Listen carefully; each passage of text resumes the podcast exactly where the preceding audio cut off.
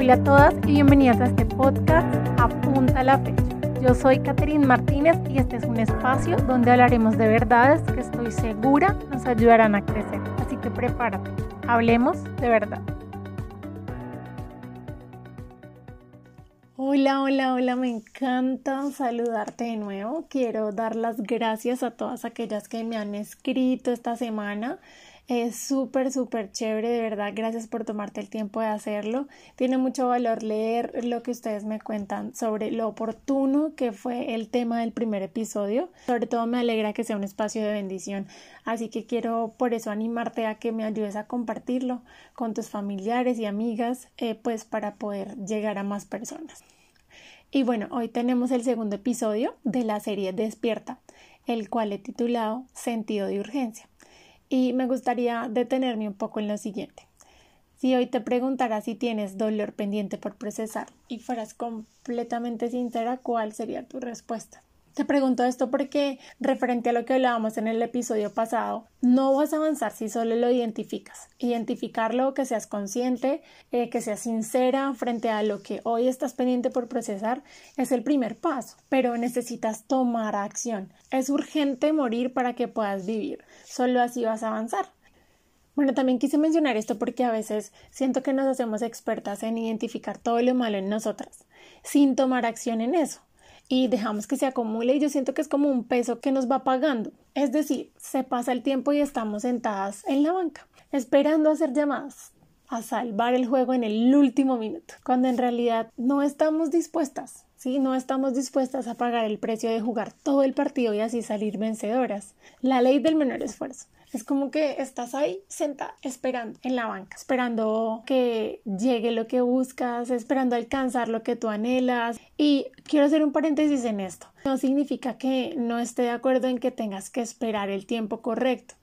De hecho, quiero contarte que el versículo clave o el versículo mm, rema de apunta la fecha es, es el versículo que está en Eclesiastes 3.1 que dice todo tiene su tiempo y todo lo que se quiere bajo el cielo tiene su hora. Por eso quise hacer el porque no eh, quiero que esto se malinterprete como que tengo que estar afanada por cosas o, tengo que estar haciendo muchas cosas o, necesito, no, hay cosas para las que necesitamos o, o debemos permitir ser halladas, ¿sí? Pero hay cosas en nosotras Solo tú y yo podemos decidir si entramos al juego. Así que, para comenzar, hoy traje un par de preguntas para ti. Vamos con la primera. ¿Qué estás haciendo? ¿Cómo estás administrando tu tiempo? ¿En dónde estás? ¿A dónde quieres llegar? ¿Lo que estás haciendo hoy te lleva a dónde quieres estar en seis meses o un año? ¿Qué cosas sientes que debes cambiar? Qué cosas has cambiado, qué planes tienes para este mes. ¿Estás invirtiendo tiempo en ti? ¿Cuándo fue la última vez que hiciste una lista de todas aquellas cosas lindas que hay en ti? ¿Cuál crees que es tu mayor debilidad? ¿Cuál es el sueño más grande que tienes? ¿Qué miedos has vencido? ¿Qué es lo más importante para ti? ¿Qué estás haciendo para cuidar eso que es lo más importante? ¿Estás jugando o estás sentada en la banca? Bueno, y todo esto me hizo pensar en un libro de la Biblia que personalmente me encanta y es el libro de Esther.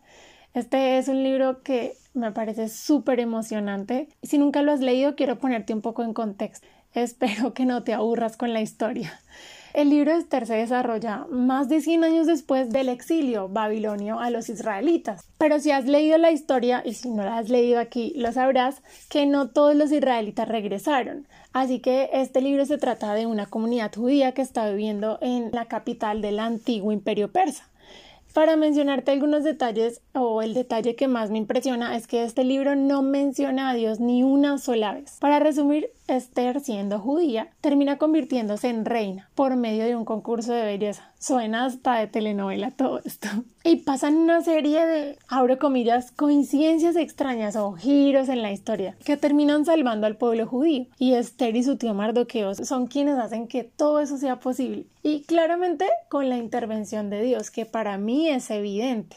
En realidad todo el libro es como si fuera una invitación para que leamos la historia buscando a Dios, lo cual si leemos la historia completa hay señales por todo el libro que revelan a Dios. Esto nos hace ver el propósito de Dios trabajando tras bambalinas. Es como si aún en medio de la banca que has decidido estar, si ese es tu caso, aún en medio de ese lugar donde hoy estás, Dios está actuando. Aún en medio de todo, Él ha estado y está presente en tu vida, como en el libro de Esther.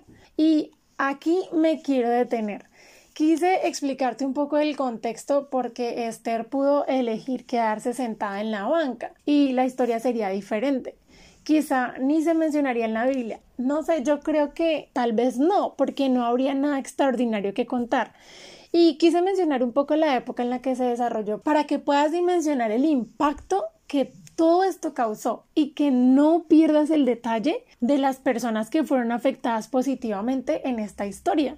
Me quiero concentrar en un versículo que está en Esther 4:14 y es el momento donde según yo o es mi forma de expresarlo, Mardoqueo de alguna forma confronta a Esther. El versículo dice así en la nueva traducción viviente. Si te quedas callada en un momento como este, el alivio y la liberación para los judíos surgirán de algún otro lado, pero tú y tus parientes morirán. ¿Quién sabe si no llegaste a ser reina precisamente para un momento como este?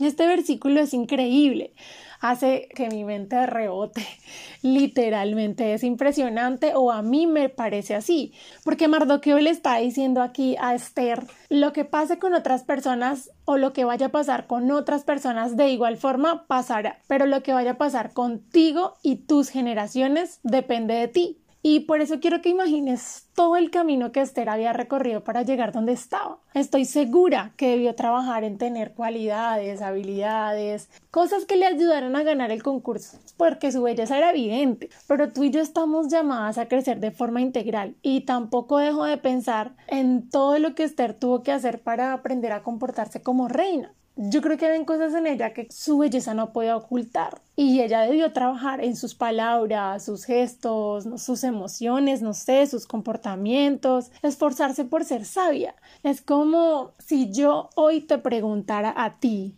y si justo para este momento tú has nacido, quizás decidas no hacer lo que estás llamada a hacer en este instante Quizá decidas no dar el paso que estás pendiente por dar. Quizá decidas que es mejor no avanzar. Quizás hoy tú pienses que estás bien en el lugar donde estás o que te sientas cómoda. Pero yo quiero decirte que aunque tú decidas no hacerlo, de cualquier forma otras personas lo harán. Puede que otras personas se arriesguen. Al inicio del versículo, Mardoqueo le dice a Esther, Estoy seguro de que si tú no lo haces de alguna forma, igual sucederá. O sea que en realidad Mardoqueo le hace ver a Esther que esta es una gran oportunidad. Ella puede elegir ser protagonista de algo grandioso que de cualquier forma va a suceder o puede elegir no hacerlo. Es su elección. Y hoy tú eres Esther. No puedes seguir sentada en la banca viendo cómo otros juegan y avanzan. Yo creo que fuiste creada, fuimos creadas para mucho más que ser espectadoras de aquello que quizás lo que tanto anhelas. Fuiste creada para vivir una vida abundante, en plenitud y para ello necesitas tomar acción. Porque Esther debía tomar acción para salvar a otros, para salvar también a su pueblo. Pero hoy tú necesitas tomar decisiones para salvar tu propia vida.